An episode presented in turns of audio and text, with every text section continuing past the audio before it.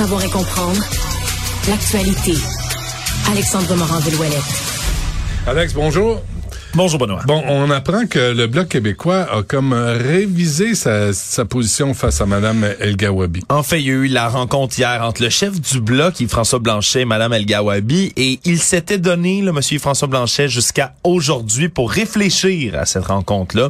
Donc, il n'avait pas donné sa position tout de suite après la rencontre. Et finalement, aujourd'hui, il réclame, tout comme le Parti conservateur du Canada et la CAQ ici au Québec, le départ, la démission de Mme Amira El Gawabi. Il dit qu'il a, écouté attentivement ce qu'elle a dit, lui a recommandé d'approfondir ses connaissances sur la société québécoise, entre autres, mais au final, est d'avis que on a contaminé cette position-là du côté de Justin Trudeau dès le moment où on a placé quelqu'un qui a dérivé là, des dénonciations de l'identité des valeurs québécoises, qui a fait des amalgames entre la laïcité et l'islamophobie. Donc, au final, il François Blanchet qui décide finalement de demander également sa démission aujourd'hui. Hmm. Pourquoi pas une personne laïque euh, sur le racisme? au lieu d'avoir des commissaires euh, comme ça, qui sont des anciennes militantes crinquées? Mais c'est une bonne question, Benoît. C'est une bonne question. Je sais pas si ça fait partie du... Euh... Je dis ça, je dis rien. Tu sais, à un moment donné, tout le monde est écœuré de m'entendre parler. Puis euh, Justin a gagné, puis ben, elle va rester là, comme l'autre à, Montréal, sur le racisme systémique. On sait pas ce qu'elle ce qu'elle crise de ses journées, mais elle là pareil, puis elle prend son chèque. C'est sûr que M. Trudeau aurait, euh, disons, perdrait pas mal la face si au final il décidait là, de, de revenir de l'arrière avec cette décision-là. Ça, c'est certain. Ouais, puis il faut s'occuper du racisme, il faut s'occuper de l'accès au logement, l'accès aux emplois des, personnes, de toutes les personnes dans notre société. Euh, un jeune itinérant, ça c'est fou là, cette histoire-là. Ouais, une histoire assez spéciale. Un jeune itinérant qui, le 31 mars euh, dernier, Thomas Denoncourt, de, donc je le disais, de 22 ans, qui est rentré dans une résidence en construction euh, et s'est introduit par infraction. Là. On, on se comprend, c'est vraiment le châssis comme en bois d'une maison avec la toile autour.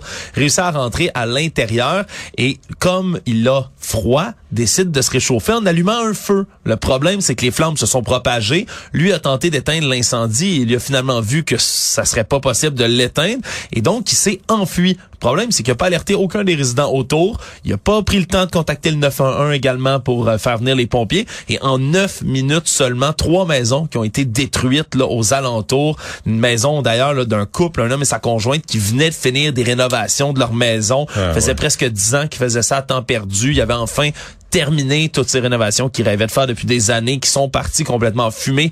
Une autre maison qui a brûlé à moitié, mais l'eau et l'odeur de fumée, ça l'a rendu complètement inhabitable. Évidemment, il y a des résidents, eux, qui avaient des assurances, mais il y a quelqu'un d'autre qui a perdu au-dessus de 200 000 dollars une autre victime parce que c'est une maison en construction qui avait aussi à côté, puis il avait pas encore assuré une maison en hmm. construction et qui a perdu énormément d'argent.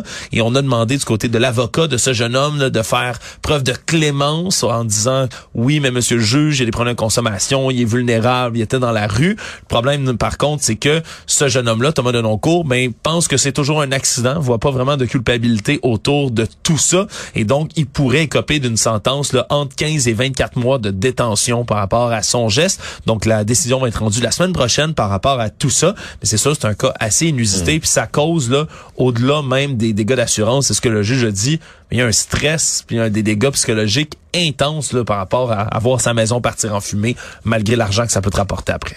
Bon, Fred, la marmotte est morte? La journée de la marmotte? Hmm. Benoît? Hmm. Bon, qui était facile, fallait que je la hmm. fasse aujourd'hui. euh, ouais, Fred, la marmotte de Val Espoir, hein, tout près de Persan Gaspésie, qui chaque euh, printemps est censé être sorti pour décider si le printemps va être long ou tardif ou tôt.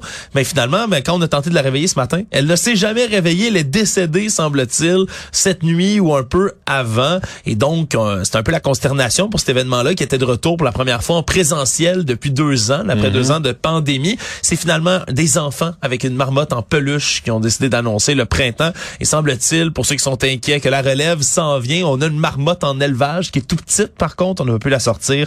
Il faisait trop froid. Mais Junior, là, cette petite marmotte, va venir prendre le relais de Fred la marmotte. On la salue. Toutes nos condoléances à ceux qui sont les amateurs de cette, de cette bête. Et justement, euh, j'en ai parlé tantôt. Euh, il va faire fret. Euh, c'est plus froid, là. C'est fret. Oui, c'est vrai qu'il y a un autre terme. Hein. On passe dans la catégorie fret ça s'en vient. Aujourd'hui, ça va être relativement doux, mais à partir de demain, là, dans le sud, dans le centre de la province, on va passer entre moins 26 et moins 24 degrés Celsius, moins 29 au Saguenay. Puis évidemment, vous en allez pas dans le grand nord du Québec, sûrement pas, mais si vous y alliez, ça risque de descendre jusqu'à moins 55 avec le facteur éolien.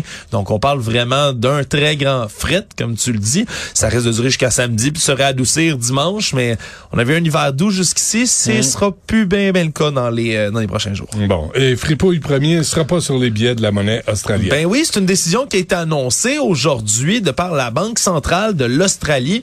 Le seul billet là, de monnaie qui avait le visage d'un monarque anglais, c'est le billet de 5 dollars qui avait la reine d'Angleterre Elisabeth II dessus. Et là, on s'est consulté pour savoir si on devait mettre le visage de Charles III, que tu baptises euh, avec affection Fripouille premier. On s'est demandé si Fripouille allait se remettre sur le billet. Et la décision, finalement, c'est non. On va faire un billet à la commémoration des premiers autochtones et aborigènes de l'Australie qui vont Ah, être ouais. consultés même pour créer ce nouveau design de billet. Et d'ici là, même si ça risque de prendre plusieurs années, on va laisser le visage de cette bonne vieille reine Elisabeth II dessus. Il y aura jamais de transition à la face de Fripouille. Je sais pas comment il prend, hein? Je sais pas s'il est vexé ou... euh, Oh, Tu pourrais l'inviter à ton émission pour qu'on Ouais. lui demande? OK, parfait. Je vais demander à Louis-Antoine qui lâche un coup de fil. Voilà. Parfait. Euh, merci, Alex. On se revoit demain.